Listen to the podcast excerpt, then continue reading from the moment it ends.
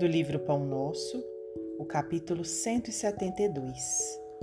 Que despertas.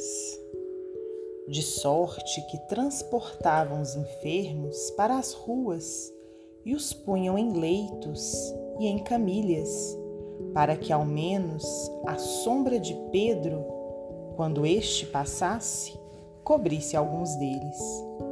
Atos 5,15 o conquistador de glórias sanguinolentas espalha terror e ruínas por onde passa. O político astucioso semeia a desconfiança e a dúvida. O juiz parcial acorda o medo destrutivo. O revoltado espalha nuvens de veneno sutil o maledicente injeta disposições malignas nos ouvintes, provocando o verbo desvairado.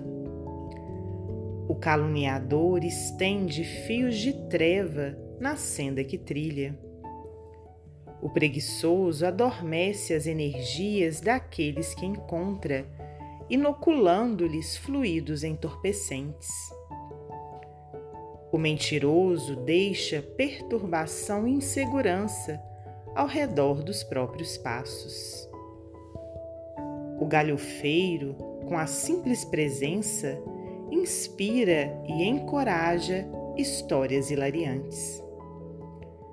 Todos nós, por meio dos pensamentos, das palavras e dos atos, criamos atmosfera particular que nos identifica aos olhos alheios.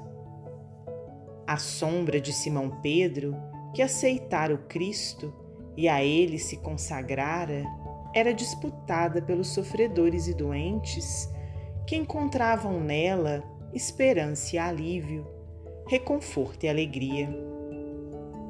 Examina os assuntos e as atitudes que a tua presença desperta nos outros.